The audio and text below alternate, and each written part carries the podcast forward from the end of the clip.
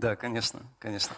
Здравствуйте, дорогие друзья. Да, э, вы меня извините, я, э, в общем, вначале сделаю некоторое вступление, а начну его, конечно же, с э, уже традиционного у нас объявления о том, что в течение всей лекции я прошу всех слушателей соблюдать масочный режим. Этот, это правило, у него есть исключение. Те, кто говорят в микрофон, пока это я, затем станет Андрей Алексеевич – вы, когда будете задавать вопросы через тот микрофон, который находится э, вот у той стены а, после лекции, а, тоже сможете его, ее маску снять.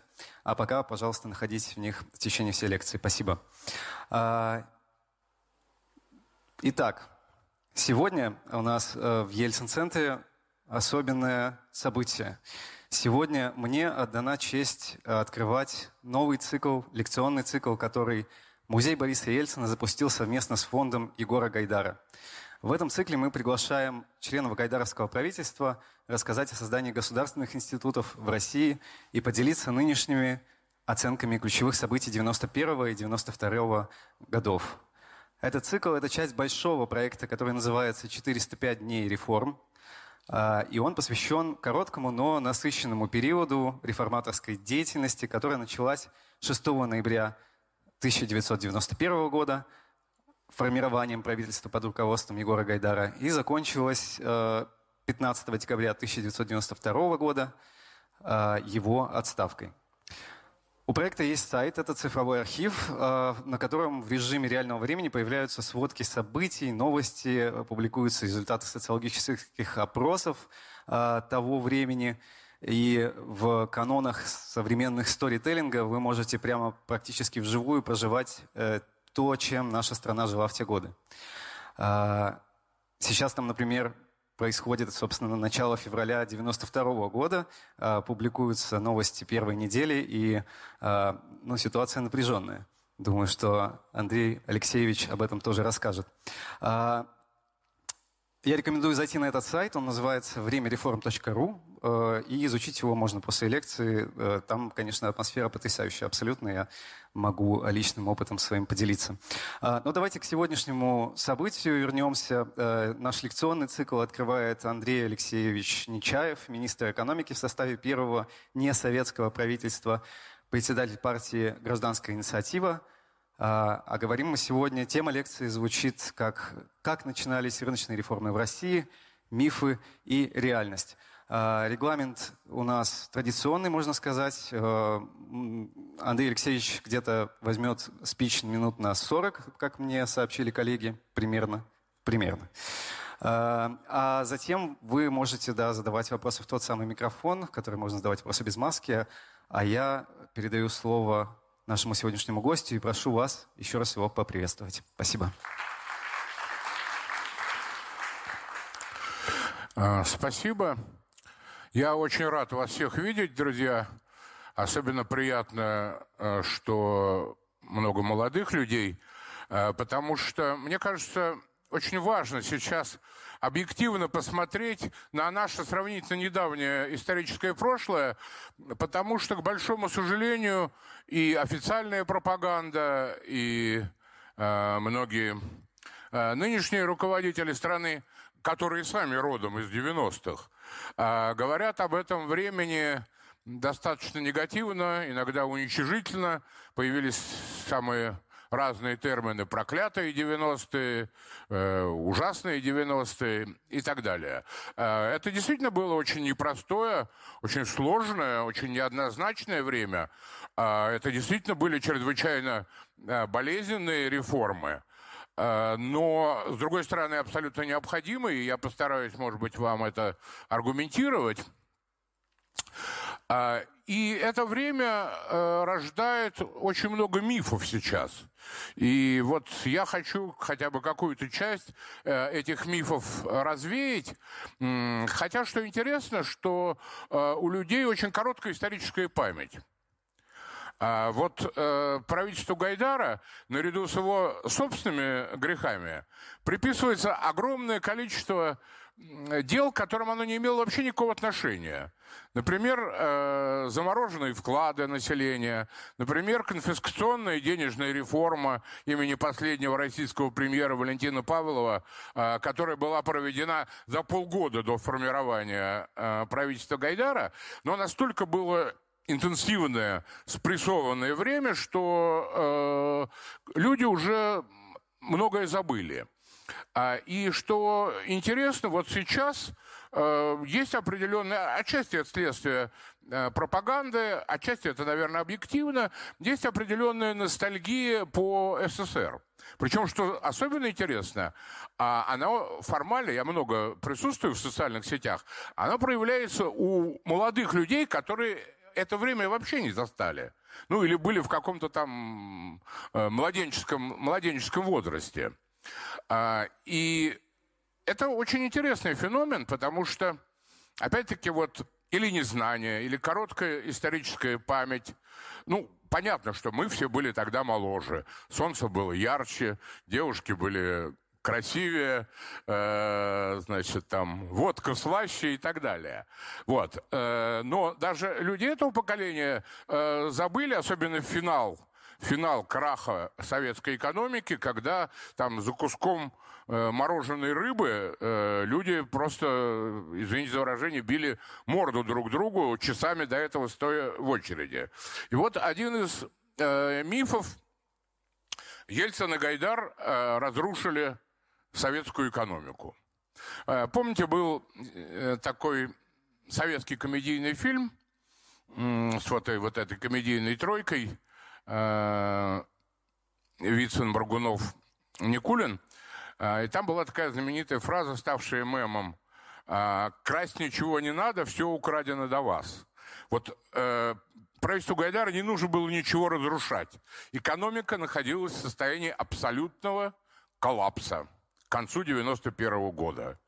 А, и э, наши и журналистские, и наши и зарубежные СМИ тогда без всякого журналистского преувеличения говорили о том, что Россия не переживет зиму 92 года без э, голода, э, хаоса, остановки материальных потоков и дальнейшего распада России вслед за распадом СССР.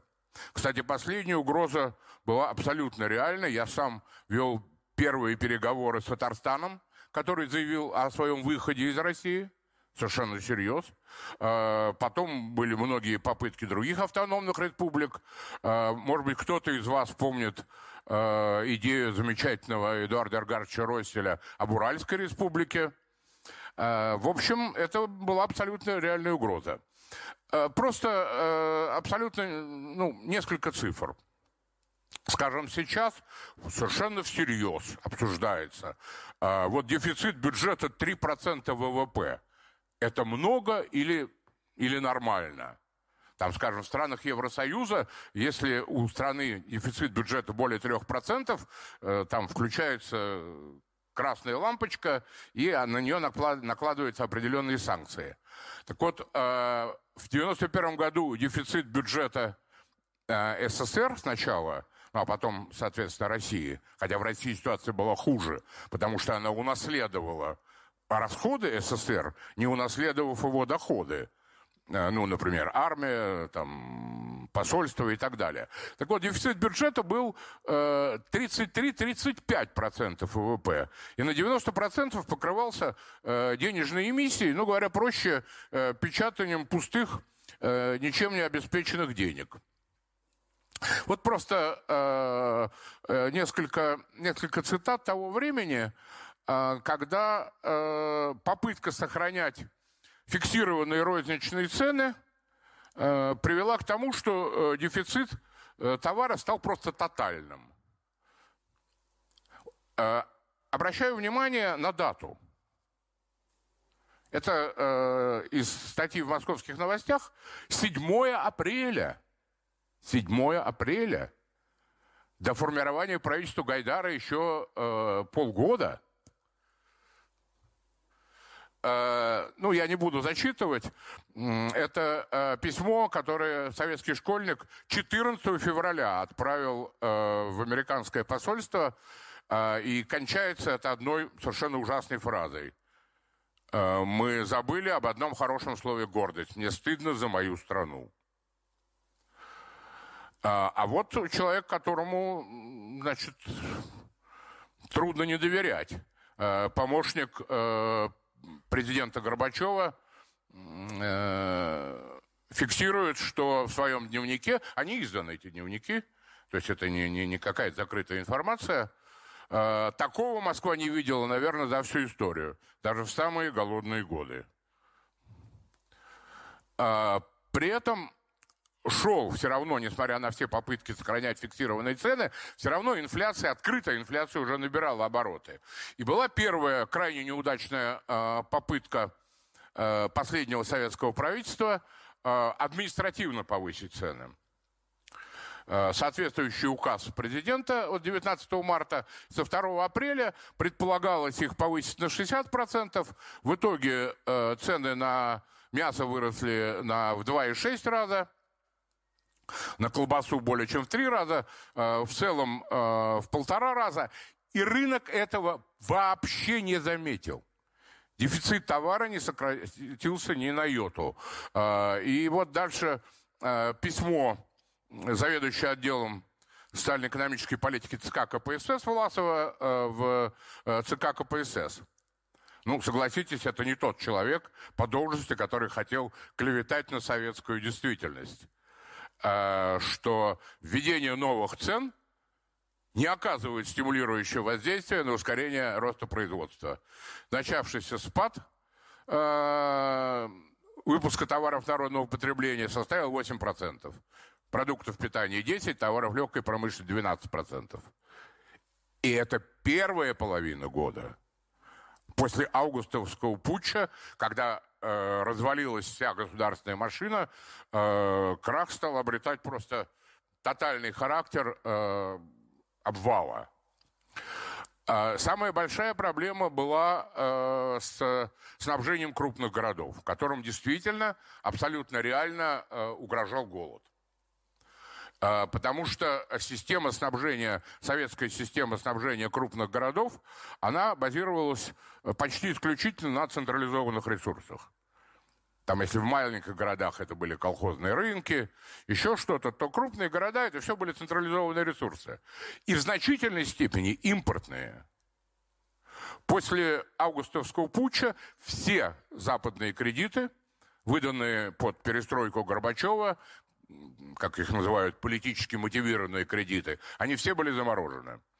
А кто, может быть, не знает, э, напомню, СССР в пике импортировал 45 миллионов тонн зерна. Страна практически была не в состоянии себя прокормить. Ну, другое дело, что это было в большей степени так называемое фуражное зерно, то есть для э, кормления скота, но э, тем не менее.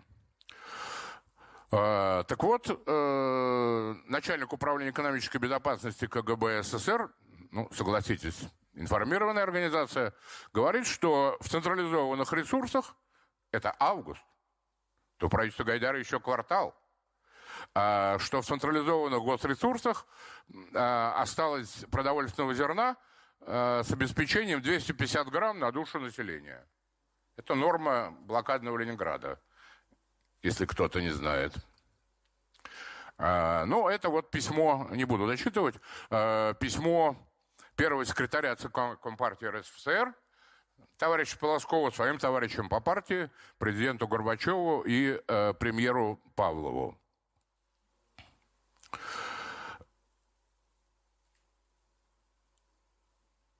Э, письмо Министерства экономики и Минфина СССР э, в Комитет по оперативному управлению, который заменил тогда правительство Советского Союза, Э, что э, совокупный дефицит бюджетной системы 300 миллиардов. И их оценка, дефицит такого размера является катастрофой для финансов и денежного обращения.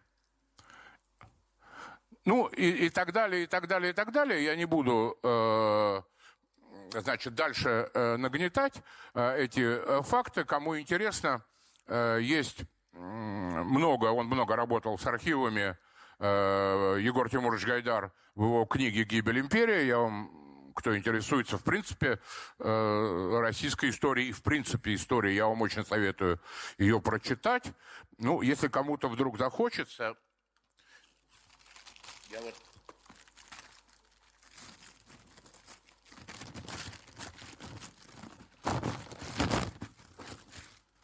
привез в подарок э, Ельцин-центру свою книжку о том времени э, России на переломе. Это как бы, ну вот реформа «Взгляд изнутри». Как принимались какие-то решения, я вам ее дарю. Э, вот, можете ее, можете ее тоже почитать, там тоже приведено, э, да, приведено много, э, много фактов.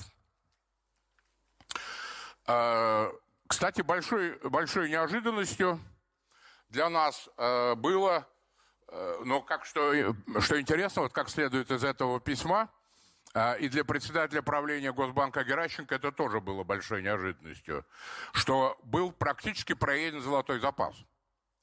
Традиционно э, золотой запас Советского Союза колебался вокруг 1200 полторы тысячи тонн.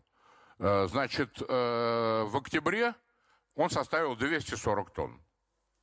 То есть вот эта подушка безопасности э, в виде э, золота, она э, была э, полностью проедена. А, при этом э, задолженность, внешний долг СССР составлял 124 миллиарда долларов. А, что интересно, что в отдельные, э, значит, Э, в отдельные моменты я среди, ну, у меня много было разных функций. Э, среди прочего, я был э, заместителем председателя валютно-экономической комиссии правительства. Ну, поскольку эти данные были секретны, то я, я много знал до правительства советской экономики, но э, это тоже было состояние шока. Значит, внешэкономбанк был де-факто банкротом. И в какой-то момент все валютные резервы советского, ну, уже российского правительства составляли 26 миллионов долларов. Ну, сейчас это сумма такая для маленького банчка или уважающей себя инвестиционной компании. Ну, а, а эта цифра менялась, естественно, деньги приходили, уходили, но вот в какой-то момент внешний долг 124 миллиарда – Текущие валютные запасы правительства 26 миллионов долларов. Ну, еще 240 э, тонн э, золота. Э, то есть э, во многом, во многом вот э, ход российских реформ определялся именно этим состоянием полного коллапса российской экономики. Э, и там много ходят всяких легенд, Э, как только нас не называли, э, значит, почему-то очень распространенная была кличка э, «Милтоновские мальчики», имея в виду теорию известного экономиста, основателя монетарной теории Милтона Фридмана, кстати, Нобелевского лауреата по экономике. Само по себе, вообще-то, это лестно – э, быть его учеником. Правда, мы к этому не имели никакого отношения. А главное, Милтон Фридман не имел никакого отношения к российским реформам, как, впрочем, и его теория. Э, я потом проиллюстрирую. Э, это вот еще один миф, что э, реформы надо было проводить мягко, постепенно, ну, например, э, по китайскому пути. Что интересно, что такого рода упреки слышатся не только с левого фланга, часто, но и э, от многих наших коллег-демократов. Например, у нас есть такой замечательный деятель демократической оппозиции Григорий Алексеевич Явлинский. А, мы с ним а, в 2016 году вели переговоры по поводу а, совместного участия в выборах. И вот мы начинаем эти переговоры, и первое, что он мне говорит, да, Андрей, нет, объединяться, конечно, надо, надо, да. Но цены вы рано либерализовали в 92 году. Надо было институты создавать сначала.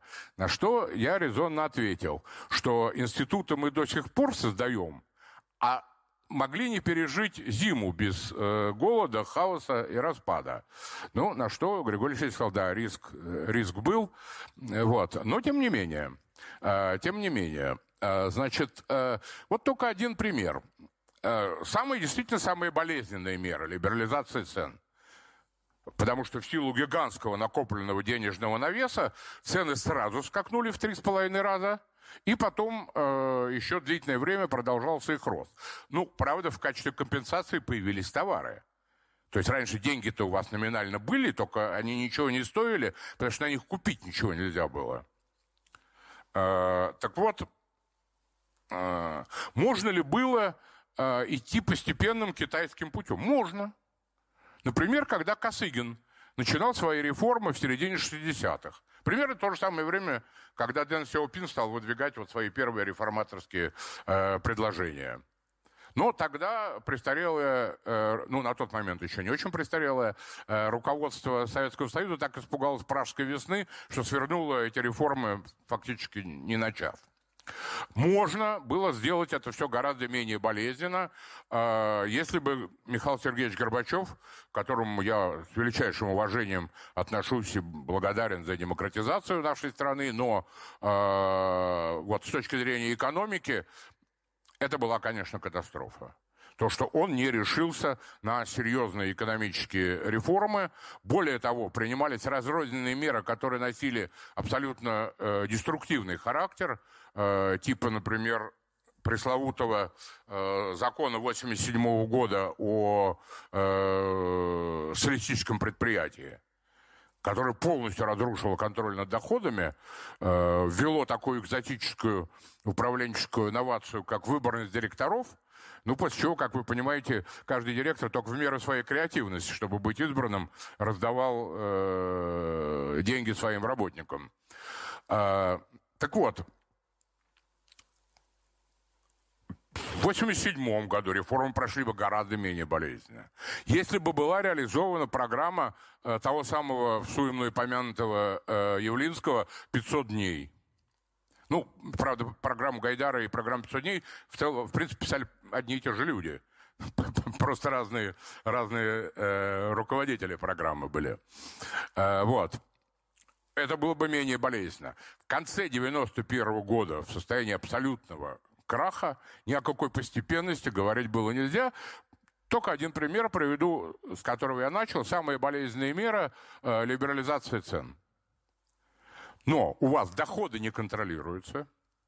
Добавьте к этому еще знаменитый закон о кооперации, который э, стал, наверное, послед... нет, предпоследним гвоздем в гроб финансовой системы СССР. Последним стала э, Павловская реформа, которая полностью подорвала доверие к рублю, к национальной валюте.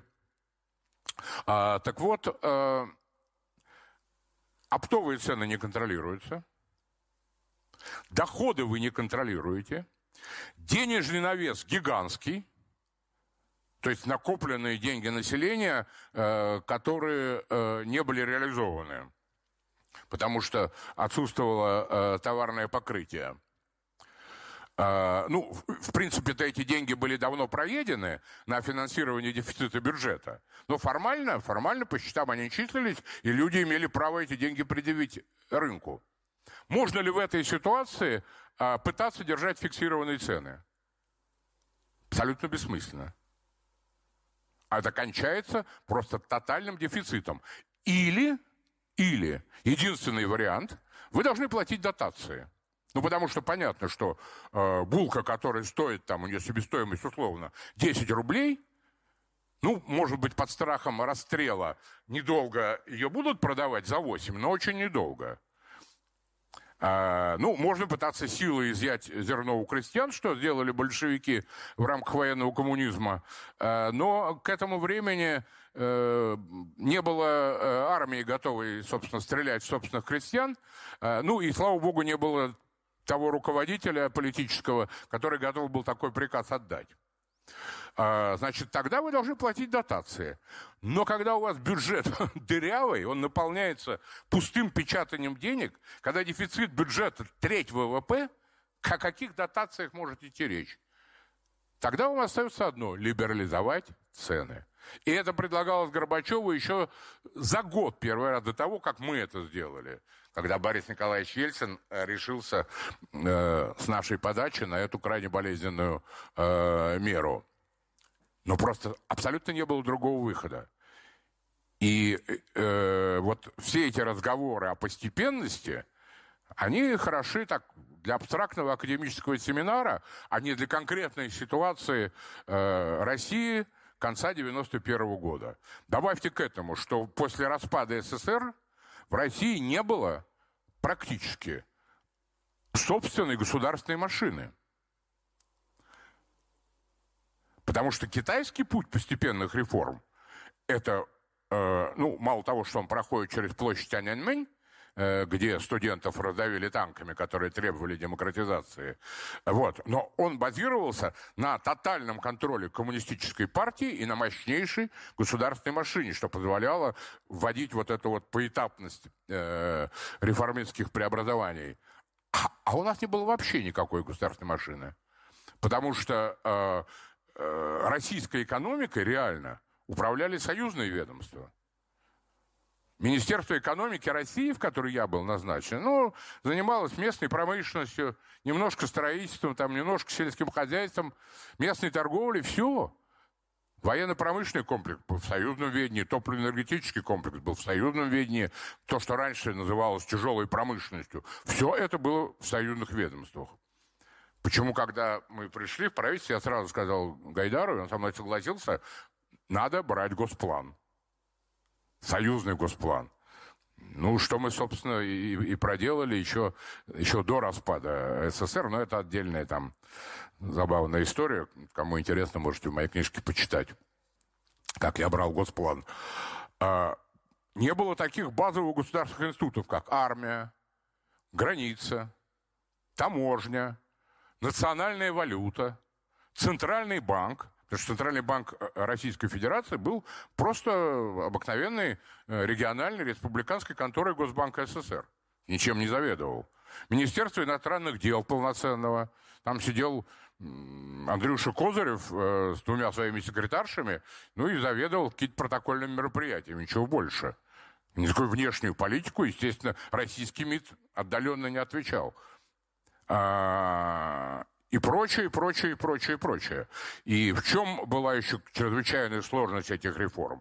Что нам пришлось параллельно решать проблемы э, голода, угрозы голода, хаоса и распада России, вводить основы рыночной экономики и создавать с нуля государственную машину.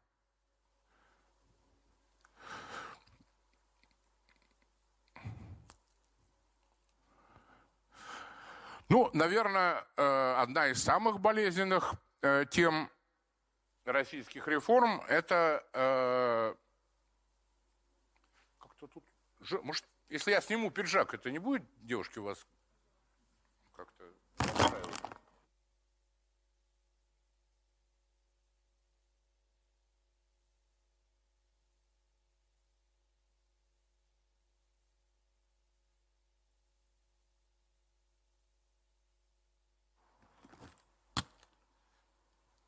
Нет, ноги у меня действительно не очень хорошо работают, но дух крепкий. Э, и, и, и мозг, мозг, мозг пока вроде тоже еще. Э, так вот, э, значит, несправедливая приватизация, обман с ваучерами и так далее. При этом два рода упреков. А что она была слишком быстрой – а Б, наоборот, что она была э, медленной, надо было э, реформы начать с нее, а потом э, либерализовывать цены. Но на самом деле российская приватизация – это результат многочисленных компромиссов. И я бы условно сказал, главный компромисс, собственно, с жизнью, с реальностью. Э, потому что вот та э, модель приватизации, которая была реализована, э, она явилась следствием, во-первых, э, неготовности реализовать ту модель, которая изначально была задумана, а изначально были заложены приватизационные счета, так называемые. И когда, ну я приватизацией не занимался, я тут как-то невольно выступаю адвокатом Анатолия Борисовича Чубайса, но тем не менее. Э, значит, когда э, Чубайс обратился в Сбербанк, ну, на тот момент крупнейший, практически единственный банк страны, такой с общим охватом, там сказали, да, конечно, конечно, мы это обслужим. Но нам нужно года три, и там не помню сколько-то миллиардов рублей. Ну, потому что тогда э, компьютерная техника была немножко другая, IT-технологий не было, а нужно было на каждого открыть не просто счет, включая грудных младенцев, а открыть так называемый счет депо, где должны были учитываться акции, которые вы покупали в счет вот этих вот своих приватизационных, приватизационных счетов. А, а в этот момент э, приватизация на самом деле уже активно шла. Только она не была ни в каком правовом русле. Просто так называемые красные директора, хотя не люблю этот термин, э, и с большинством из них у меня были, что интересно, в отличие от многих других, все на хорошие отношения. Как директора ко мне в целом с уважением относились. Но тем не менее, ну, наверное, за то, что я лишнего не обещал, а если обещал, то делал. А, так вот, они растаскивали эту собственность. Я могу вам примерно 15 моделей рассказать. Когда она сдавалась, залог под кредит, когда, значит, э, создавался там какой-то кооператив, Э, где учредителем, э, в зависимости от степени скромности, был ли сам директор, или если он был человеком более скромным, там учредителями были его, там, не знаю, жена, любовница, соседка, племянник, однокашник и так далее. И дальше через этот кооператив, пользуясь его гигантскими на тот момент льготами, перекачивались деньги, включая оборонные предприятия, перекачивались деньги и обналичивались деньги этих предприятий. Вот и ему сдавалось в аренду с правом выкупа ключевое имущество предприятия, и дальше, собственно, за счет денег предприятия же это имущество выкупалось. И еще раз говорю, и еще у нас креативные люди – в советское время они не потеряли своей креативности, хотя дух предпринимательства э, каленым железом выжигался. Поэтому э, стояла задача хоть каким-то образом ввести эту приватизацию в правовое легальное русло. Ну, помимо того, чтобы сделать реформы невозвратными, почему, собственно, торопились э, российские, российские приватизаторы. А конкретную модель да, и когда выяснилось, что э, с приватизационными счетами не получается, тогда использовали чешский опыт ваучеров, или так называемых приватизационных чеков. А, вот та конкретная модель, которая была реализована, э, три, три варианта приватизации, это с особыми правами трудовых коллективов, это вообще было предложение Верховного Совета вот эти льготы трудовым коллективам, это не от правительства шло. Но Чубайс тогда на это согласился, чтобы просто как-то э, ускорить процесс и двинуть его с мертвой точки. Кстати, опыт вот чековых фондов, он же сам потом э, э, признавал э, неудачным. Ну, да, это так. Э, я вам скажу, э, вот Маргарет Тэтчер – она приватизировала за 10 лет 600 предприятий. Только ленивый в Англии ее не критиковал и не кидал в нее камни. В России за два года было приватизировано 60 тысяч предприятий.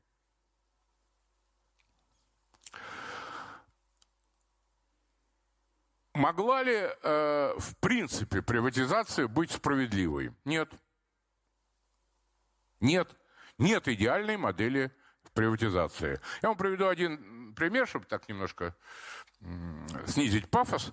Э, когда только-только вот эти ваучеры стали раздавать, э, звонит мне, значит, мэр Москвы Юрий Михайлович Лужков тогдашний. Э, у меня, в принципе, с ним были неплохие отношения. Говорит, Андрей, что происходит? Я мэр крупнейшего в Европе мегаполиса. И мне дали один ваучер. А он незадолго до этого стал молодым отцом. Это женился на Батуриной и, значит, стал молодым отцом. И моей дочке тоже один ваучер. Я говорю, Юрий Михайлович, это несправедливо. Вы как предлагаете? Вам два, а ей не давать? Он нет, это неправильно.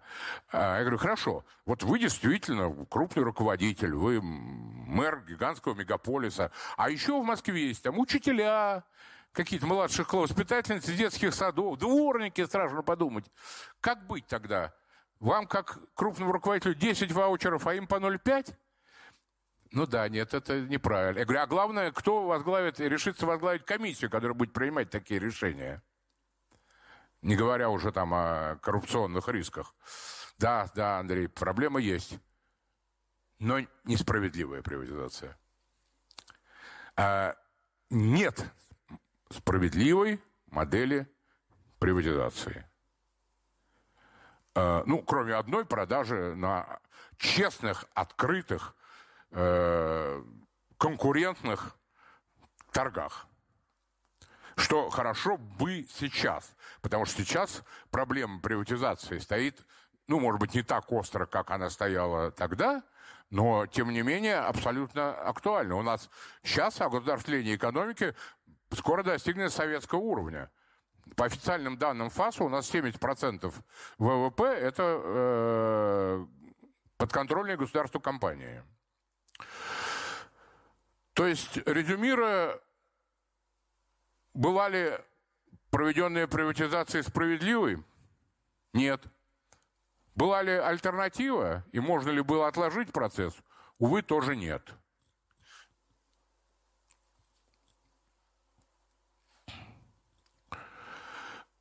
Ну и, э, может быть, очень коротко о том, а, что, собственно, вот за действительно фантастически короткий исторический срок э, это правительство успело сделать.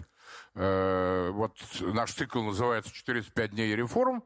Это то время, когда правительство, собственно, просуществовало, и то не в своем первозданном виде, но когда это было действительно правительство Э, единомышленников.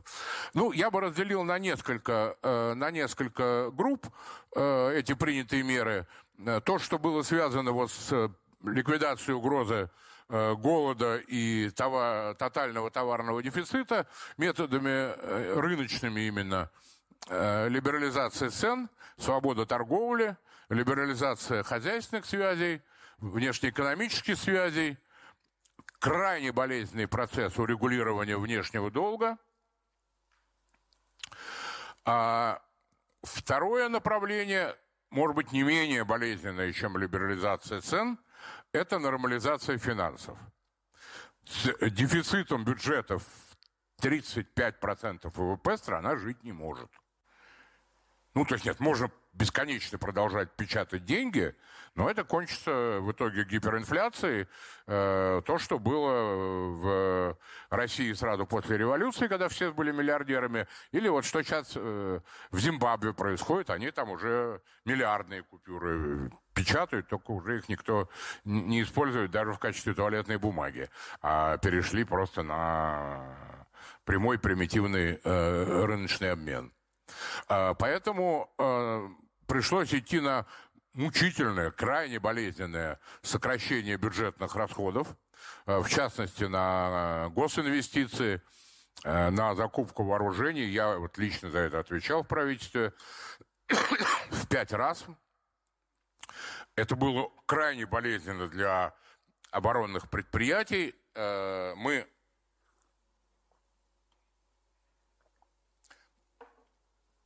старались им как-то компенсировать потери, э, введя льготные кредиты на конверсию. Вот. Э, но, тем не менее, конечно, для военно-промышленного комплекса это было очень болезненно. Но продолжать печатать деньги и клепать на них никому не нужные танки, там, ракеты и так далее, к сожалению, было невозможно. И надо сказать, что мы довольно сильно продвинулись по пути э, нормализации финансового положения. Э, если бы потом, э, летом, не приход Э, Геращенко к руководству Центрального банка, который не под правительством тогда был, а под Верховным Советом, с которым у правительства были крайне сложные отношения. И он не начал опять раздавать деньги буквально направо, направо и налево, так понимая значит, пользу от помощи предприятиям, Э, хотя э, нужно было на самом деле их цивилизованно банкротить, те предприятия, которые оказались э, нежизнеспособны. И это, конечно, нанесло сильный удар тогда по финансовой стабилизации, и во многом пришлось начинать, собственно, все сначала. Ну, далее, введение российской валюты. Чрезвычайно важная мера – это новая, новая налоговая система – мы ввели НДС, потому что в ситуации высокой инфляции более или менее эффективно работают только косвенные налоги. Там дальше можно было спорить. Вот правильно ли было вводить НДС, а не надо ли было вводить там налог с продаж. Это уже, что называется, вишенки на торте, это нюансы. Но то, что нужны было косвенные налоги и ставка на них, это вне всякого сомнения. И буквально за два месяца мы создали новую налоговую систему, которая жила до сих пор, что любопытно. А, вот. Э, включая э, новую систему сбора налогов, включая налоги на добычу сырья. И, кстати, сейчас давайте я это перескочу.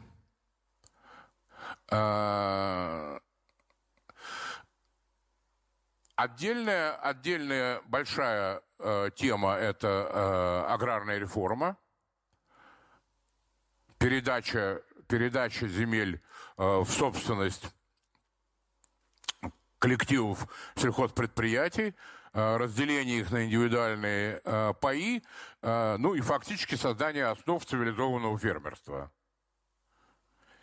И, кстати, кстати, эта реформа себя все-таки оправдала. Из крупнейшего в мире импортера зерна, которым был Советский Союз, сейчас Россия стала крупнейшим в Европе экспортером зерна. Ну, это как бы маленькая частность. Э, беда состоит в том, что только лавры от этого получили не те, кто проводил аграрную реформу. Ну, потому что, в принципе, э, э, реформы дают результат, ну, с точки зрения наполнения полок там через пару месяцев, а с точки зрения экономического роста, структурной перестройки экономики через годы. И в этом смысле, конечно, исторически несправедливо, и я бы даже сказал подлинно, что вот те руководители, которые, собственно, стали э, бенефициарами, выгодоприобретателями того экономического роста, базу которого создали гайдаровские реформы, потом эти же 90-е э, активно ругают.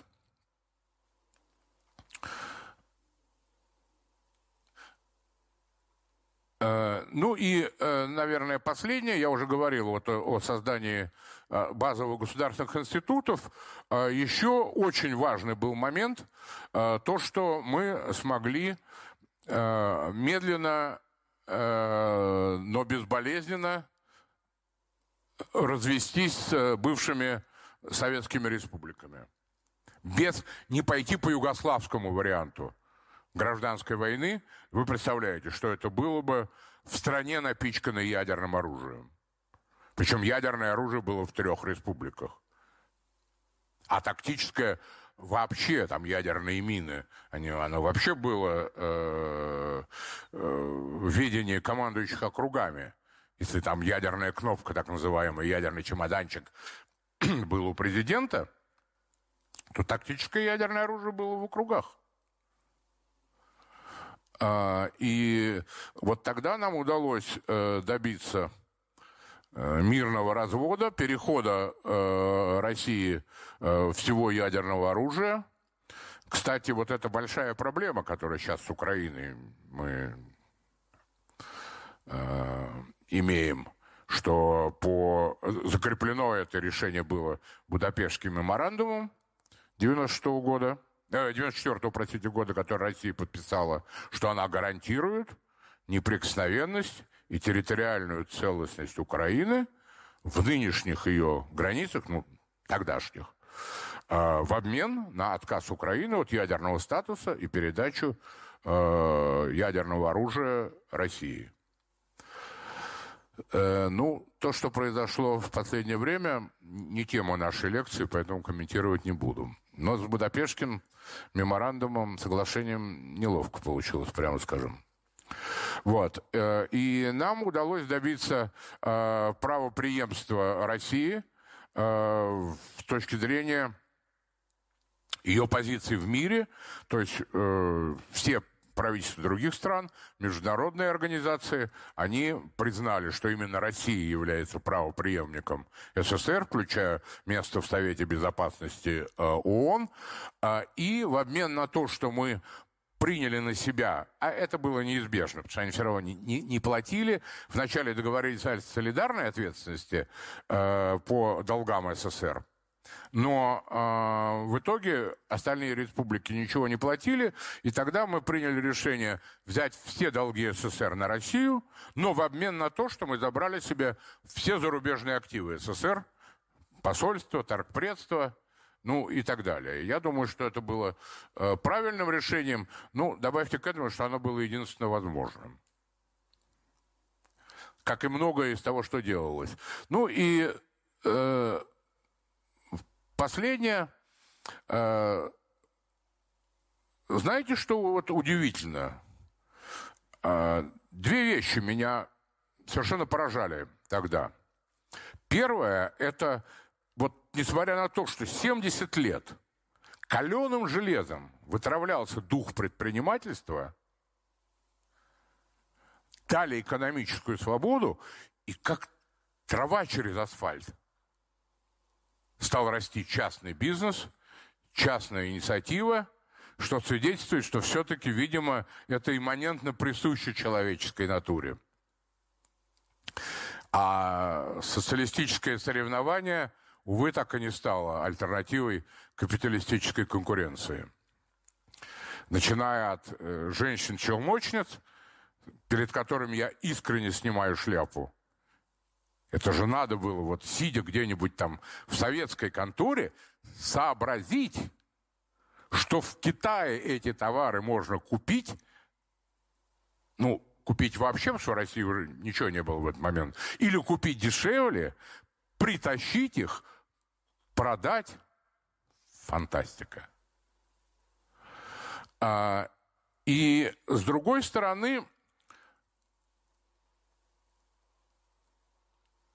не было э, каких-то массовых протестов тогда. Э, вот э, из э, выступления, э, последняя фраза, это из выступления Гайдара э, в на, на съезде народных депутатов, что забастовок не было, массовых митингов не было, акций протеста не было. То есть э, люди понимали, э, что вот эта э, колоссальная тяжесть и болезненных реформ, она вынужденная, и э, все-таки видели позитивный результат тоже – а, и с точки зрения э, свободы занятия бизнесом, и с точки зрения наполнения э, полок, ликвидации этого унизительного товарного дефицита. И что самое удивительное, что на референдуме 93 -го года, который был абсолютно честным, тогда еще как-то не было таких технологий фальсификации, э, как сейчас, и, и, и избиркомы вообще были приличными – Э, значит, э, вот когда, помните, да-да, нет, да. 54% проголосовали в поддержку экономической политики президента и правительства. Мне кажется, это действительно большое достижение. Вот. Ну, а когда-нибудь э, я верю, что нам всем поставят памятники небольшие. Спасибо.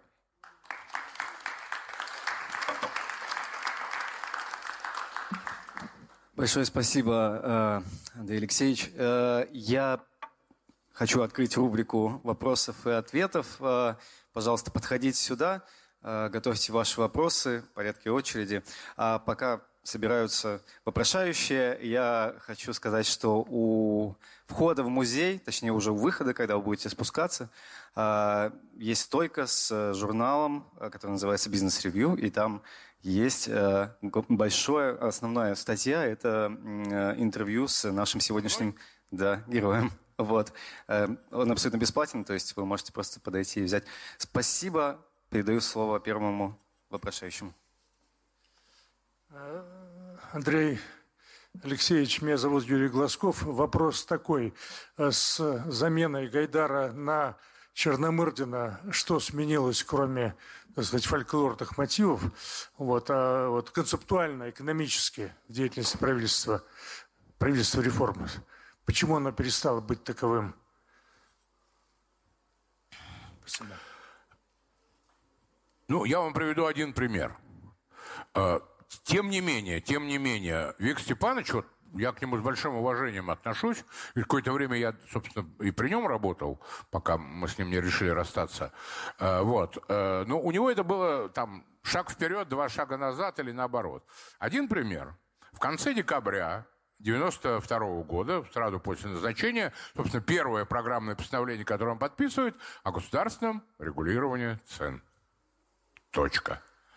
Э, и нам стоило огромных усилий, и в конце концов понадобилось вмешательство Бориса Николаевича Ельцина, а просто э, ну, наша команда меня делегировала к Черномырдину, потому что Госкомцен, который подготовил проект, он был под моим кураторством формально.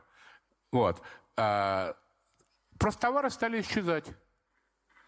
Появилась угроза возврата, вот те товары, на которые он ввел э, регулируемые цены, чем не фиксированные, слава тебе Господи, а просто там, значит, наценка фиксировалась и еще что-то.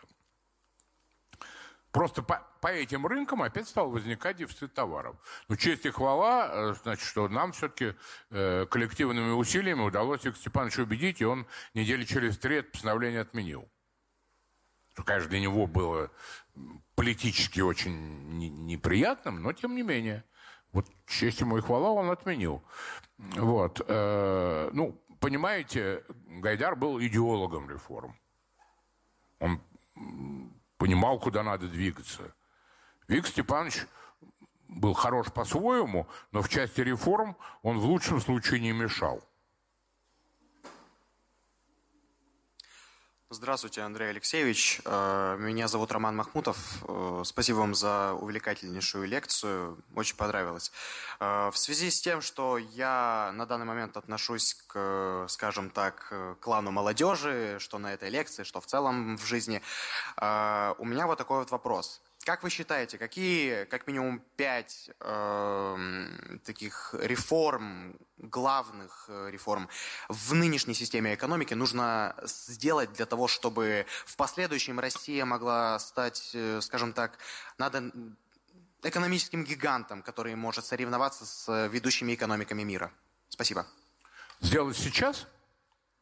Ну да, экономики, э, реформы экономики, которые можно сделать прямо сейчас. О, я бы вам с удовольствием на эту тему прочитал целую лекцию. Но просто у нас жанр такой исторический сегодня. Э, значит, первое. Это э, снижение уровня государствления экономики и э, возрождение конкурентной среды. Без чего у нас никогда не будет ни экономики инноваций, э, ни значит, э, экономики знаний, как теперь модно говорить, и так далее, высоких технологий. Э, второе – это снижение коррупционного и административного давления на бизнес, для чего нужна, безусловно, судебная реформа. Чтобы суд действительно, реально, не на бумаге, стал независимым от исполнительной власти органом, где любой предприниматель, э, любой гражданин может найти э, защиту своих э, попранных прав, если, такое, если таковое произошло. И знаменитая фраза Александра Лившца, пронесенная совершенно по другому поводу. «Делиться надо». Он говорил это, имея в виду, что надо налоги платить. Вот. вот фраза «делиться надо» должна перестать быть главной фразой российского чиновничества, а, или от нее нужно иметь возможность защищаться в суде. А, дальше. А, кардинальная реформа налогового администрирования. Его наш дорогой э, Владимир Владимирович назвал налоговым рэкетом, еще когда позапрошлый раз был нашим президентом. С тех пор э, ничего не изменилось в лучшую сторону. Значит, э, более того, э, новации, что у Следственного комитета появилось право возбуждать уголовные дела, уголовные, не административные, уголовные дела за налоговые правонарушения без учета мнения налоговой инспекции. То есть налоговики считают, что вы ничего не нарушили, а крупный авторитет, следователь Следственного комитета говорит, нет, вот подлец, уголовник. А эта норма, безусловно, должна быть отменена, так же, как и право налоговой инспекции без суда блокировать счета, э, арестовывать счета, значит, взыскивать недоимку, а введение штрафов в том случае, если налоговое правонарушение имело место, например, но не принесло негативных последствий для бюджета, ну, например, вы там на два дня задержали сдачу а, налогового отчета, а налоги заплатили при этом. Вас за это оштрафуют. А, да, нельзя нарушать сроки сдачи отчетности. А ущерба никакого. Вот все эти нормы должны быть отменены. Дальше бюджетная реформа. А, значит, нужно вернуться к э, бюджетному федерализму. А, потому что э, была, в принципе, нормальная норма в бюджетном кодексе, э, который, кстати, делал тот же Егор Тимурович Гайдар с товарищем уже, уже в нулевые, а, что доходы консолидированного бюджета – ну то есть э, регионы, э, муниципалитеты и федеральный центр, должны делиться пополам. Ну то есть доля федерального центра должна быть более 50%. В конце 2008 года э, в качестве временной меры действие этого бюджетного правила приостановили. В итоге мы сейчас имеем 65, грубо, 65% федеральный бюджет, 25% региональные – 10 муниципалитеты. Фактически, вот сейчас последний закон, который прошел в Думе в первом чтении, все, это уже конец. Это полная ликвидация местного самоуправления. Хотя там значительная часть образования, здравоохранения, массовой культуры, экологии и так далее. Их сначала финансово обезводили, а потом фактически ликвидация выборов мэров – которых заменили назначенцами под красивым названием «Сити-менеджер». Потом ликвидация в городах с районным делением э, выборов, э, прямых выборов депутатов верхнего уровня. Э, и вот сейчас последний вот этот вот совершенно омерзительный законопроект, который фактически просто полностью ставит... Теперь губернатор может снимать мэра этот закон будет принят. Все. Уже мэра-то нет. Но если, не дай бог, есть, его все равно можно, можно снять там за невыполнение показателей эффективности. Кто эти показатели устанавливает, и вообще как они меряются, и есть большое подозрение, что губернатор, видимо, их и устанавливает. Ну, то есть э, нарушается базовый конституционный принцип, в котором написано – и эту часть Конституции не меняли, что местное самоуправление – это самостоятельная ветвь власти, не подчиненная никаким другим.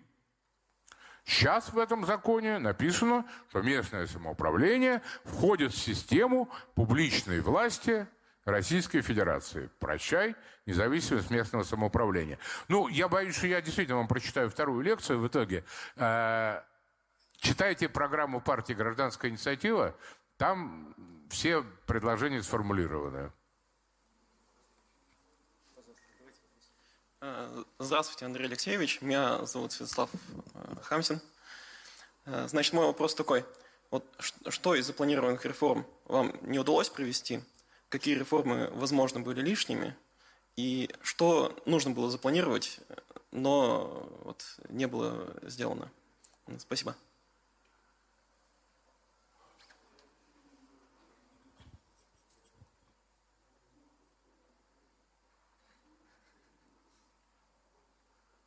Да, в общем, все то, что потом было сделано в 90-е, это когда-то... Андрей Алексеевич, можно микрофон?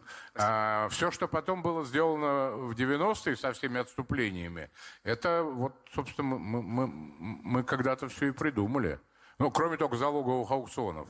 Вот я их считаю большой ошибкой, в том числе политической в первую очередь, что там приватизировано это было всего 12 предприятий. Но политически это была крайне э, ошибочная акция. Э, это то, о чем Толеран говорил это хуже, чем преступление, это ошибка. Э, вот. Э, ну, развитие фондового рынка. Хотя, что удивительно, первое постановление, касающееся фондового рынка, мы приняли 26 декабря 1991 года.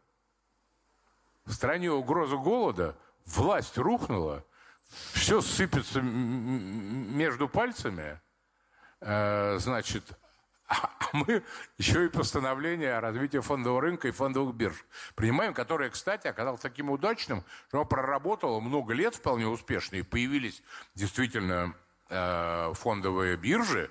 Э, и, кстати, тот самый ваучер, который ругают, стал первой массовой российской ценной бумагой, которая в том числе торговалась и на биржах. Ну, хотя кое-кто обменивал ее там на бутылку водки э, в ближайшем подземном переходе. Такое, такое тоже было. Но он проработал оно, э, это постановление, э, до принятия закона о, о рынке ценных бумаг. То есть где-то минимум, минимум 3-4 года. Нет, понимаете, мы создали базовые основы, дальше нужна была уже тонкая настройка института, что называется. О чем любит говорить вот, э, Григорий Алексеевич. Э, значит, э, например, например, э, вот монетизация льгот, да? Абсолютно правильная мера, но проведенная так непрофессионально, так коряво и нелепо, что э, сама идея была дискредитирована, в итоге денег потратили гораздо больше, э, вызвало социальное недовольство, и самое печальное, что Путин настолько испугался, что дальше сказал, все, больше никаких реформ не будем делать вообще никогда. Будем вот там э, Украиной заниматься. Э, значит, э, хотя, еще раз говорю, абсолютно, абсолютно правильная мера, потому что вот эти натуральные выдачи, они кажущиеся справедливыми, они на самом деле абсолютно несправедливые. Потому что если, условно, там, пенсионер, да, или инвалид имеет право на, бесплатное, на бесплатное пользование метро, чудесно. Только метро у нас есть в пяти городах. А остальным? Тогда возникает сразу вопрос, за чей счет банкет? За счет остальных, которые метро пользоваться не могут по причине его отсутствия. Вот. Э, там, ну и, и массу вот такого рода э, натуральных, натуральных выдач, э, которые кажутся справедливыми, а на самом деле таковыми не являются, потому что доступ к ним у разных групп населения, у разных регионов абсолютно различен.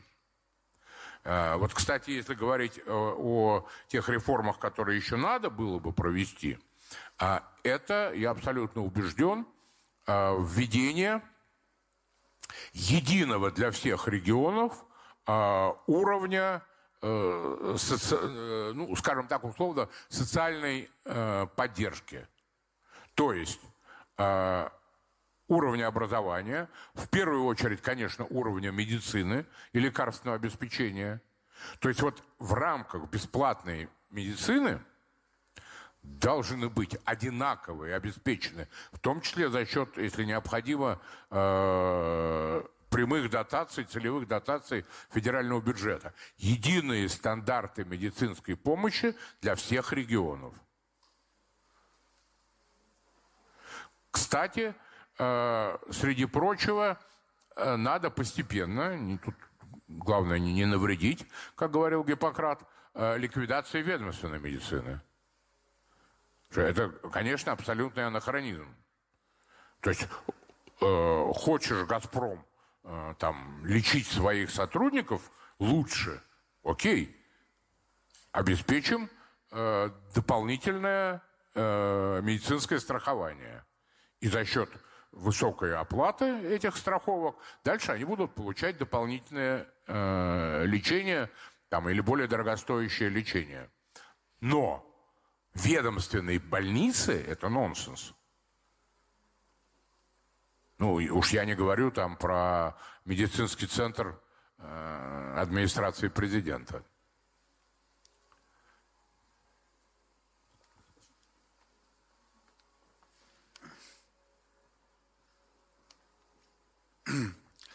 Товарищ Иван Батуров, ну, а, небольшое замечание. А, вот то, что вы говорите, что единая система публичной власти, а, которая, появ... которая сейчас проходит в законе об общих принципах местного управления, это как раз поправки Конституции. По поправке Конституции здесь почему-то наша позиция просмотрела, полностью переписали э, три главы, э, три статьи о местном самоуправлении и вписали туда и то, что местное направление и госвласть – это единая система публичной власти, а также то, что органы госвласти имеют право участвовать в формировании органов местного самоуправления.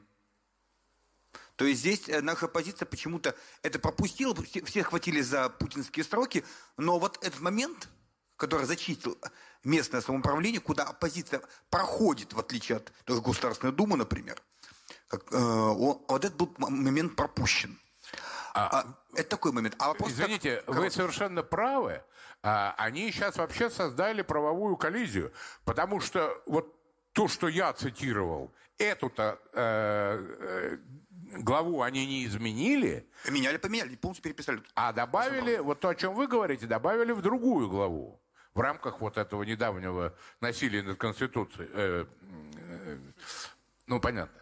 А, а вопрос... Значит, э, и теперь у нас вообще существует э, правовая коллизия конституционная. Ну, правда, Конституционный суд почему-то отнесся к этому без возбуждения. А вопрос такой. Вот в 92 году некоторые республики, а, тоже Татарстан, например, ну, Чечня, само собой, э, Якутия, они не хотели платить налоги в федеральный центр. Как удалось эту проблему решить? И как удалось заставить республики и кого не удалось заставить платить налоги в федеральный центр. Потому что, например, армия там все равно общая.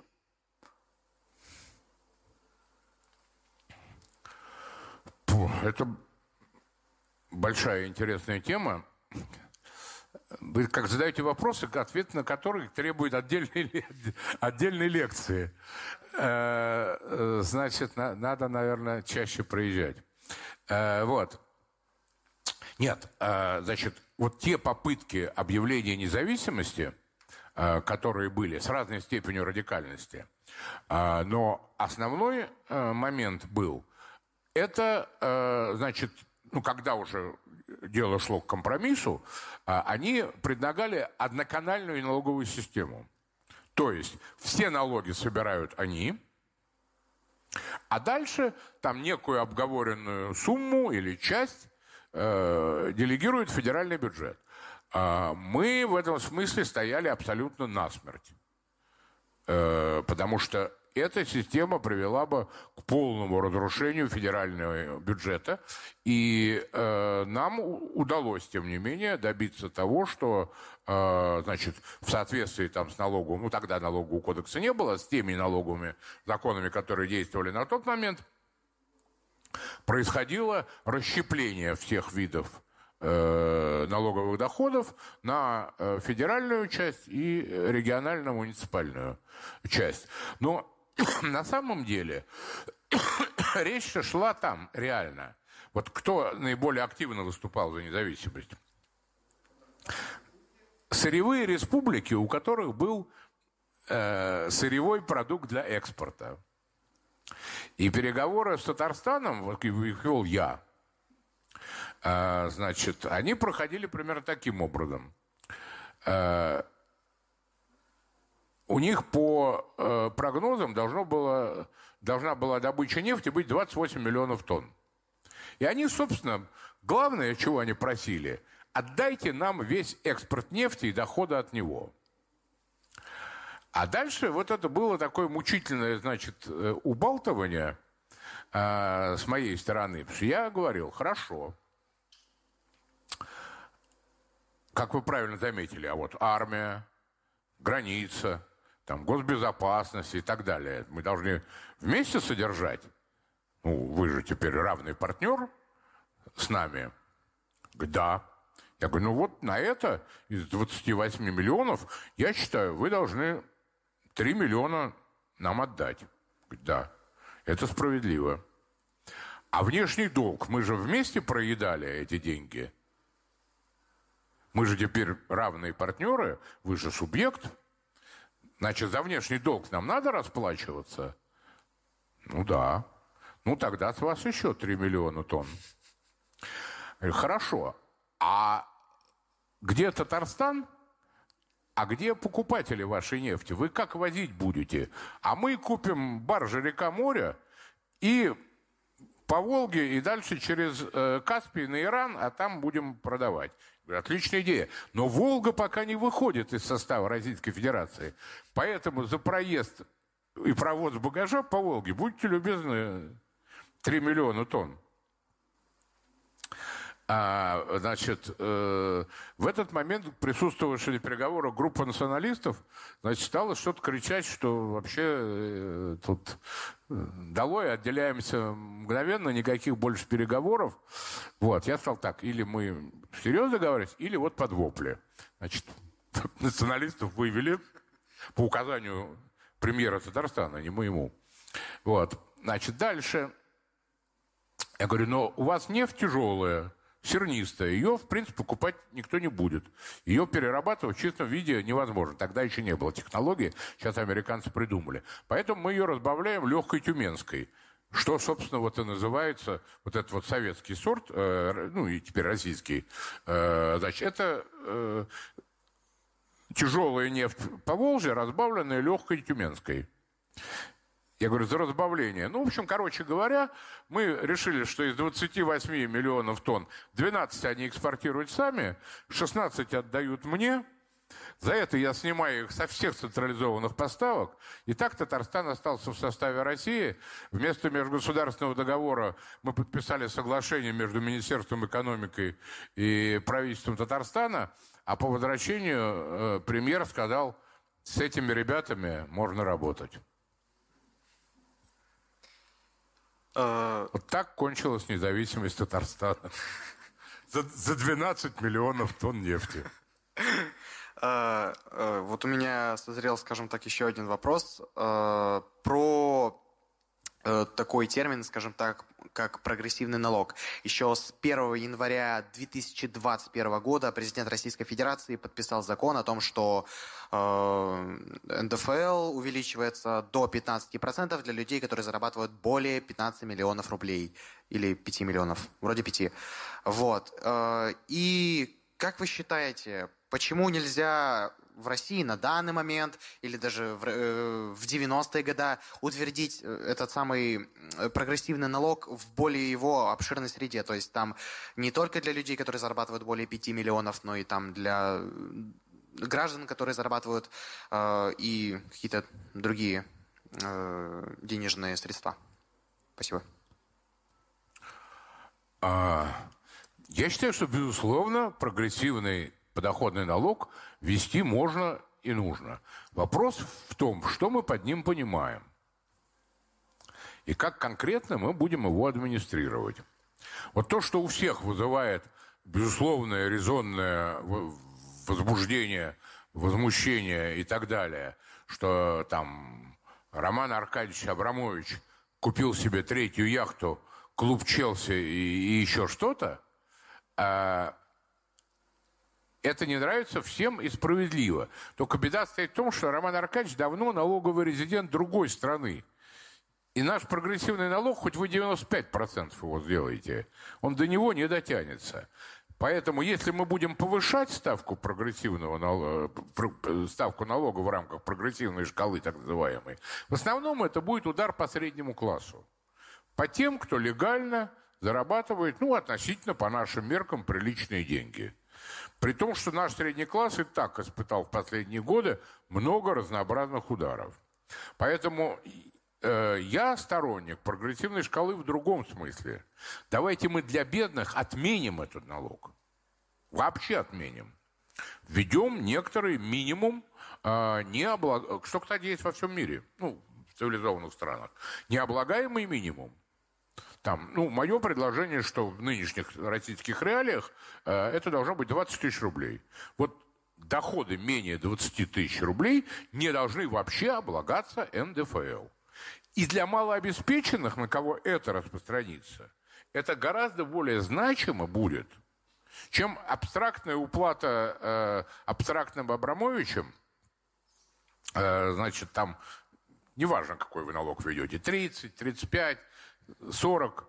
Тут главное не переборщить, потому что когда э, стал демократическое правительство Улова и Пальве э, ввело в Швеции 70% подоходный налог, Швеция просто потеряла ряд крупнейших налогоплательщиков, э, включая владельца империи Икея и крупнейшего, э, наиболее известного шведского теннисиста э, Бьорна Борга, которые перешли под налоговую юрисдикцию Монако а владелец Икеа в Швейцарию дунул. Э, вот. Э, значит, э, поэтому здесь важно не перегнуть палку. Но еще раз, я о другом.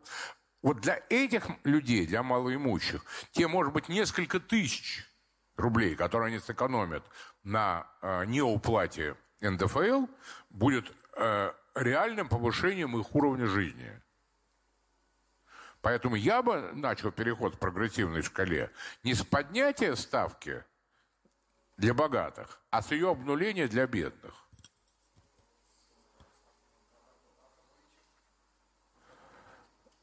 А Абрамович что там пережил? Сейчас он теперь в Израиле уже, поэтому, ну, ни, никак мы до него не дотянемся, к сожалению. А и, и этих Абрамовичей много. Я не, не прошу не, не в антисемитском смысле толковать, а, а в смысле э, богатых россиян, которые э, стали налоговыми резидентами других стран. Добрый день, меня зовут Беспалов Григорий, и я хотел бы задать такой вопрос. А, сейчас нефть для России является довольно важным источником пополнения государственного бюджета, и я хотел бы спросить, э, насколько сейчас будет э, опасным для нашей страны, насколько это будет большим ударом для нас, э, допустим, резкий обвал э, цен на нефть, э, и как бы можно было себя, ну, России от этого обезопасить. Обвал на рынке нефти? Ну, в, если он сейчас произойдет, насколько это будет критично для нас? Не, сейчас жизнь просто наладилось. Ну, я шучу, конечно. Нет, сейчас, э, последнее, вот сегодня я смотрел биржу перед э, нашей встречей, 93 доллара за баррель. У нас по нефтяному правилу э, в бюджет идет, э, ведут доходы от 43 долларов. Все остальное сверх, это вот кубышка, фонд Э, национального благосостояния, так называемый. Вот говоря, кстати, я не помню уже, кто спрашивал, еще, еще какие реформы нам надо провести, нам, конечно, надо поменять это бюджетное правило. Это нелепость. Что мы половину нефтегазовых доходов отправляем э, в кубышку, э, значит, которую даже по действующему законодательству давно уже можно начать тратить, если этот ФНБ превышает 7% ВВП, а он у нас 10% уже, 200 миллиардов долларов в Фонде национального благосостояния лежит под сомнительным контролем э, и с сомнительными, я бы так деликатно выразился, процедурами принятия решения об их использовании. Вот. Э, поэтому э, при наличии 200 э, миллиардов ФНБ, 640, по-моему, последняя цифра золотовалютных резервов, миллиардов долларов, и цене нефти 93, даже если случится обвал, в два раза это обвал, это будет 45. Все хорошо. Я, вот, экономика рулил, конечно, стоила 8 долларов. Вот это неприятно. Совсем другая задача, прямо вам честно скажу. Пока 8 и 8 принципиально разные задачи. Здравствуйте, меня зовут Ирина Соломантова. Вопрос. Э, как вы оцениваете э, перспективы протестного движения в России? Если честно, ничего не понимаю. Перспективы протестного ну, движения в России. Как будет развиваться протестная активность, по вашему мнению? Что развиваться? Партийная? Протестная. А, протестная? Э, плохо быть глухим, просили.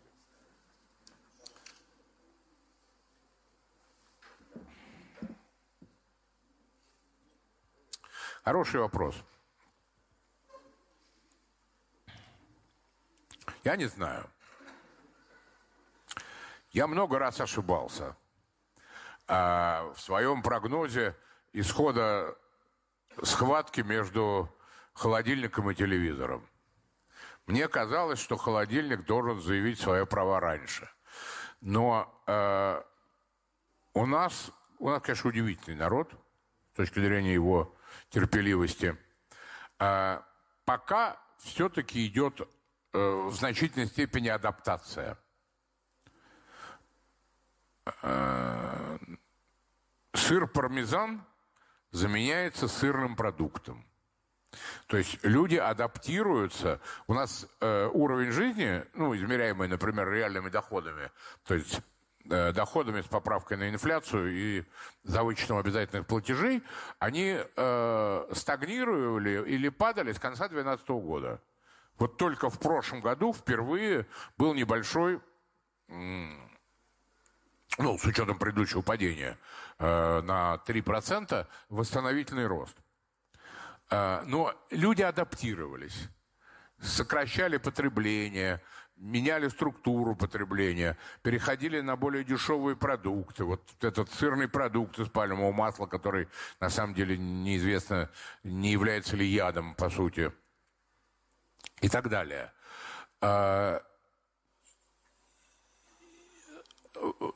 Добавьте к этому, конечно, пандемию, когда вот этот вот страх э, заразиться и действительно реальная опасность, которая тоже, конечно, сдерживает э, протестную активность. Но, э, знаете, э, вот, ну, все-таки я получаю информацию от регионов. У нас, э, кстати, я поздравляю своих коллег вот, э, в лице Ирины. Э, мы возродили, возродили региональное отделение в Екатеринбурге э, нашей партии. Я, я очень за них рад. Вот. Идет протестная активность, но она идет, знаете, по таким локальным поводам какие-то э, вопиющие коррупционные действия властей, э, экологическая повестка. Вот большая часть публичной протестной активности, она, как правило, связана э, с какими-то экологическими преступлениями или э, бедами. Вот мусорная проблема э, во многих регионах стала таким триггером для э, протестной активности.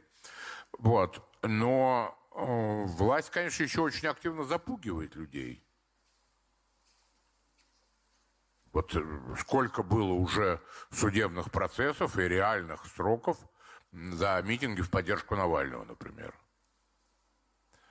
Э, даже не митинги были, а просто народные гуляния формально-то, ну, без, без лозунгов, без партийных флагов, э, вот, э, но тем не менее, значит, люди выходили и их э, или сразу задерживали, или потом выявляли через всю эту вот систему тотального контроля, которая сейчас у нас существует, ну, по крайней мере, в крупных городах. Э, в этом смысле я вообще очень большое чувство тревоги испытываю, потому что мы, конечно, мы неудержимо катимся в 1937 год. Вот последнее, когда парню дали пять лет колонии, мальчишки, за компьютерную игру, ну, это Кавка отдыхает, знаете. Это уже, конечно, общество абсурда.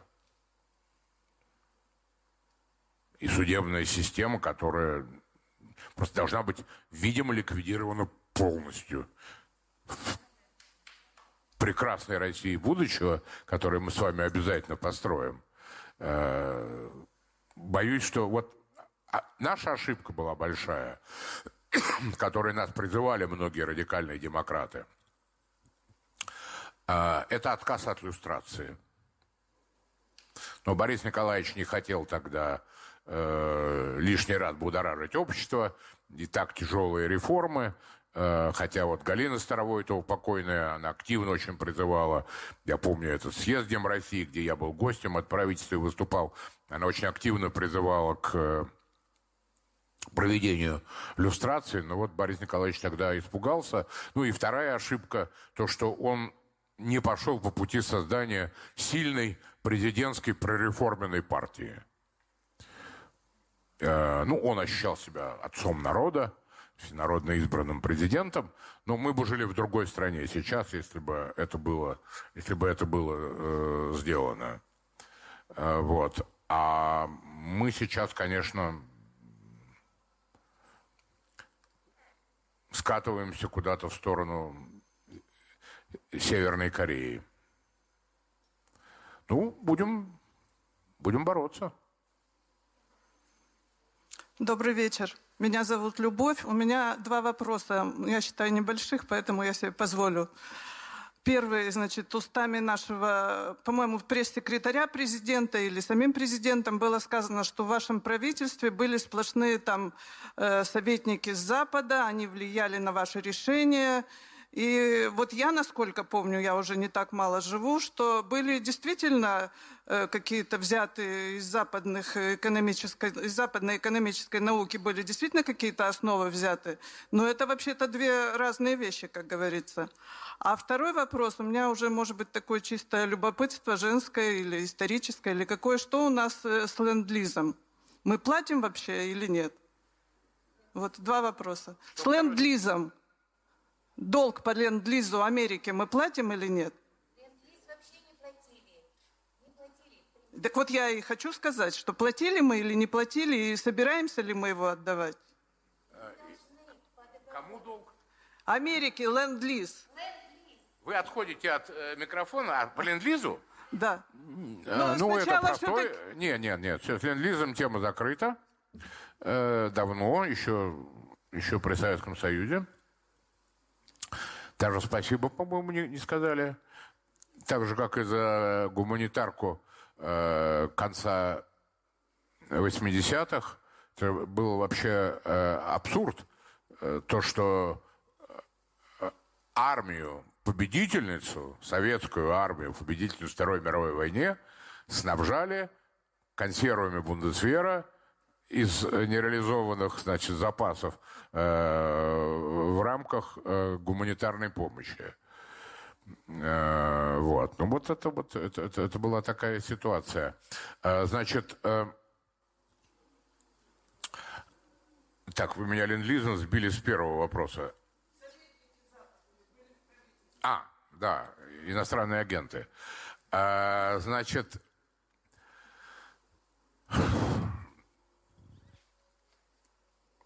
Я, честно говоря, даже не знаю, зачем дорогой Владимир Владимирович это придумал, эту легенду.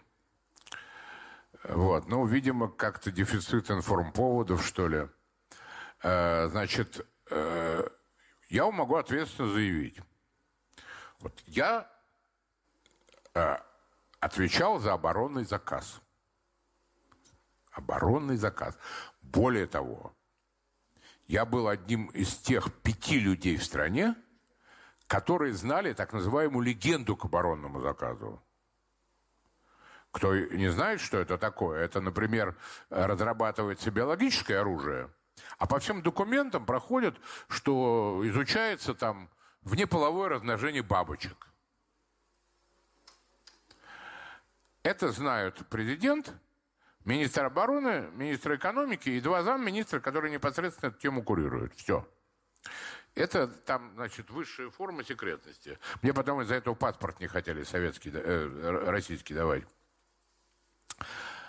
Ну, то есть я точно представлял большой интерес для любой западной разведки. Ни одного западного консультанта у меня ни лично, ни в министерстве не было. Была небольшая группа консультантов при Госком имуществе, которая, э, значит, э, частично помогала готовить документы э, по программе приватизации. Это да. Но никаким ключевым решением они никакого отношения не имели. В ходе подготовки э, сколько вот указ о либерализации цен, ну, проект, был написан вот этими тремя пальцами. Все претензии сюда. Ну и постановление правительства его развивающего. Вот. Э, когда мы его готовили, я проводил соответствующее совещание, э, на нем присутствовал э, наш польский друг, бывший коллега Бальцеровича, который проводил польскую реформу, Марик Домбровский. А он советовал все цены либерализовать сразу. Мы его с дуру не послушали.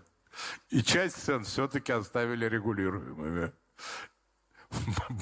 Больше советчиков не было. Нет, это глупые, странные легенды. Говоря, я не, не понимаю, зачем Путин э, этим занимается. Ну, видимо, от избытка нечего делать, как говорил наш один учитель. Да? Андрей Алексеевич, спасибо, Андрей Алексеевич, спасибо большое за лекцию, мероприятие. Вопрос по книге «Гибель империи» Гайдара. Вам не кажется, что сейчас Россия находится как раз на последних этажах? То есть, когда происходит отсутствие легитимности власти, закручивание гаек, а следующий этап – это распад фактической империи. Нет ли здесь аналогии, которые мы сейчас видим, как он описывал все Англию, СССР и Россию текущую сегодняшний день?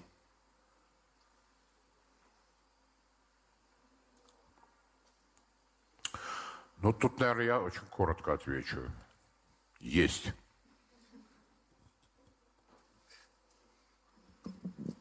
А, добрый вечер, Андрей Алексеевич. Антонов Алексей. А, в декабре прошлого года в Екатеринбурге на здании АДО а, был установлен барельеф Иосифу Сталину. В связи с этим у нас э, в городе э, была определенная дискуссия, опросы.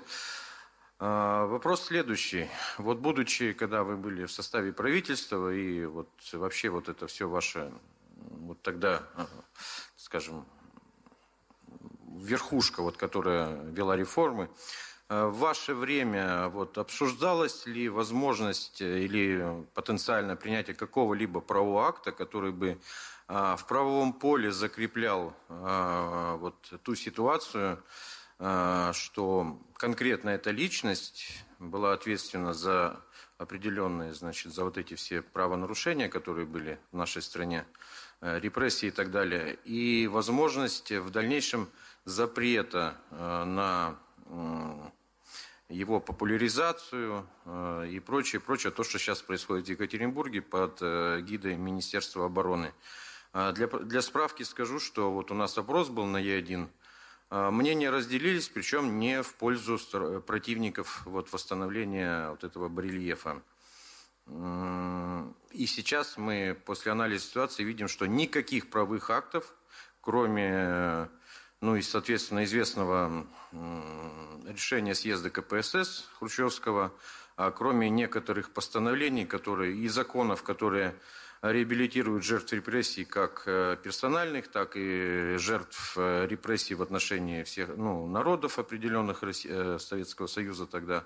Вот никаких правовых актов нет. Вот что вы в то время, если вы думали, во-первых, думали ли вы тогда об этом? И если думали, то что? И, если, и почему не получилось, если что-то хотели сделать в этом направлении? Спасибо. Понимаете, какая история? Э, вообще то, что Борис Николаевич решился на наше правительство, это, как вы понимаете, с его стороны был довольно смелый поступок. И он, кстати, решился далеко не сразу. Примерно две недели после того, как съезд дал ему чрезвычайные полномочия, э, включая право лично возглавить правительство, правительства не было – а, ну, там много есть по этому поводу э, всяких баек и шуток, неважно. Вот. Но, короче говоря, когда он, э, собственно, создал вот на нашей базе э, правительство, ну, в смысле его экономического блока, он нам сразу сказал, что, ребята, вот в части проведения экономической реформы вам все карты руки. Экономикой вы рулите так, как считаете правильным. Вы не лезете в политику, и вы не лезете в пропаганду. А, пропаганда была... Ей занимался Михаил Никифорович Полторанин, который, судя по его нынешним интервью и, и книжкам, и, и Борис Николаевич сильно недолюбливал, а, а реформы просто люто ненавидел. Ну, понятно, что пропагандистская работа была провалена полностью. Пропагандистское обеспечение реформ. А, в политике тоже ну вот я уже сказал, ошибка в части э, не создания прореформенной пропрезидентской партии. А, вот. Была одна единственная попытка такого рода, э, значит, это вот суд над КПСС, как вы помните. Э, но как-то он так шел ни шатка, ни валка, и потом довольно быстро к нему все потеряли интерес. Вот, занимался им Сергей Шахрай в основном – значит, и, ну, вот они просто откровенно не доработали. В принципе, вот там должны были в рамках этого э, судебного решения о э, запрете КПСС и, э, значит, э, осуждения э, преступлений коммунистического режима, вот там это теоретически должно было бы быть в том числе и, значит, э, простолинизм. Вот. Но, к сожалению, вот этот процесс ничем не закончился. Но, опять-таки, вот так же, как не вынесли Ленина из мавзолея, Борис Николаевич, э, честь ему и хвала, что он положил свой гигантский авторитет и популярность на алтарь вот этих тяжелейших реформ. Вот. Но очень скоро он стал э, как-то очень так осторожненько отыгрывать назад, э, заигрывая с другими политическими силами. Вот, почему вот более жесткие решения не принимались. То, о чем вы говорите, ну вот одно, одно из них. А, еще один вопрос. Э, я хотел бы спросить. Э, еще Борис Немцов сказал такую вещь, что Владимир Владимирович боится Америки. И часто у нас в России упоминается злой Америки, о том, что все американцы э, желают распада России. А Борис Немцов сказал, что нам намного страшнее э, и лучше опасаться китайской угрозы. Э, как вы думаете, кого России вообще нужно опасаться? И нужно ли вообще опасаться? На кого ориентироваться и с кем устанавливать более тесные взаимоотношения?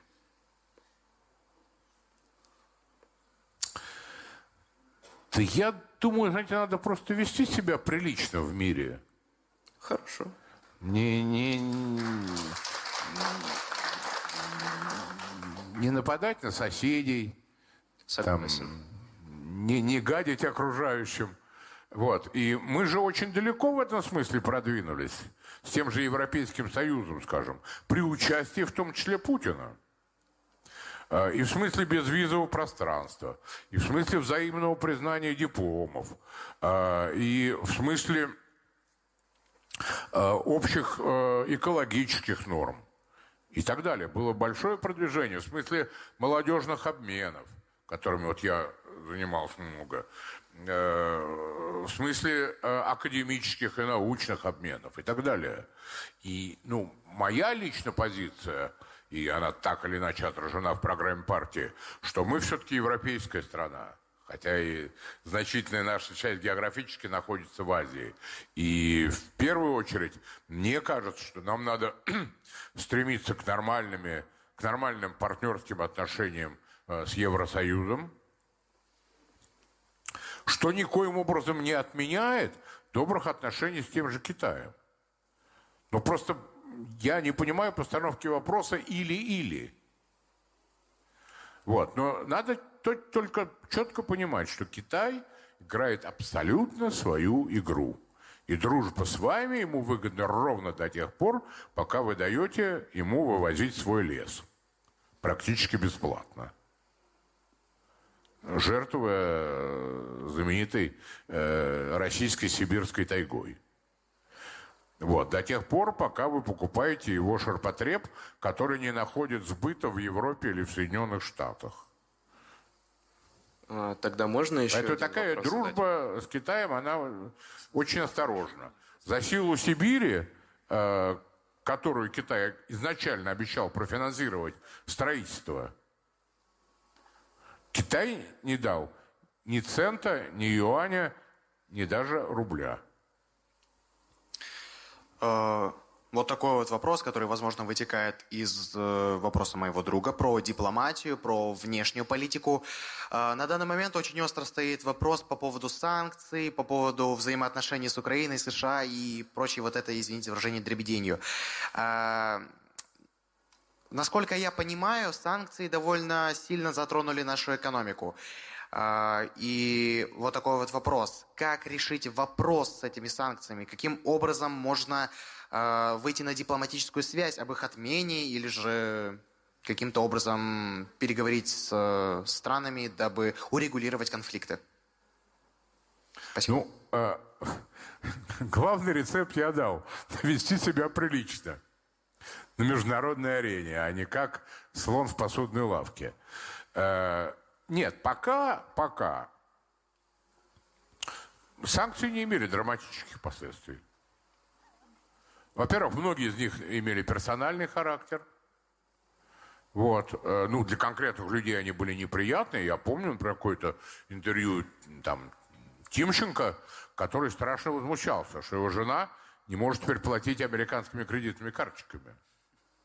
Но с точки зрения российской экономики в целом это небольшая потеря.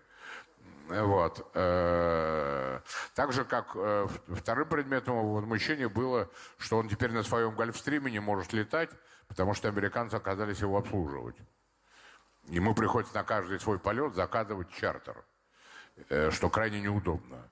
Вот. Но, опять же, для российской экономики в целом это не имеет катастрофических последствий. Последствия коснулись в основном а, например, ряда секторов нефтедобычи, где целый ряд проектов, базировавшихся на американских технологиях, пришлось свернуть. Это да. В том числе, например, э, Роснефти. Вот. Но пока э, вот каких-то прямо таких... Это пропаганда говорит, что вот у нас все плохо, потому что мы встали с колена и ввели санкции. Санкции пока, пока, еще раз говорю, они не драматичные. Э, значит, да, вот если действительно были бы реализованы санкции, а например, санкции против Ирана, да, нефтяное эмбарго, арест зарубежных активов, закрытие доступа к э, корчетам э, в американских банках, там отключение от свифта и так далее. Вот это был бы страшный удар. Но пока ничего подобного, слава богу, нет. Поэтому я бы... Ну, то есть без санкций, конечно, лучше. Это точно. Вот. Но пока э, вот сказать, что все наши проблемы связаны с санкциями, это для Соловьева, это не, не, не ко мне. И Скобеева.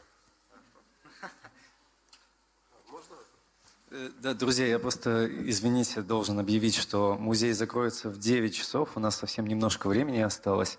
А, и перед тем, как прозвучит последний вопрос, скажу, что стойку с журналами, о которых я говорил, мы перенесли к гардеробу, так что, когда вы будете забирать одежду, вы сможете его взять. Спасибо. А, добрый вечер. Вопрос. Продолжение вопроса о пяти реформах. На ваш взгляд, кто проведет эти реформы и в какое время? И, так скажем, на кого вы делаете ставки? На персоны, либо на, не знаю, движения какие-то? Что будет происходить, на ваш взгляд? Ну, тут вопрос ко мне не, не, не очень корректен. Я председатель партии «Гражданская инициатива». Вот на нее я и делаю ставку. Ну, а это будет борьба какая-то или... То есть насколько вам тяжело, трудно, с какими трудностями вы сталкиваетесь сейчас, э, развивая партию?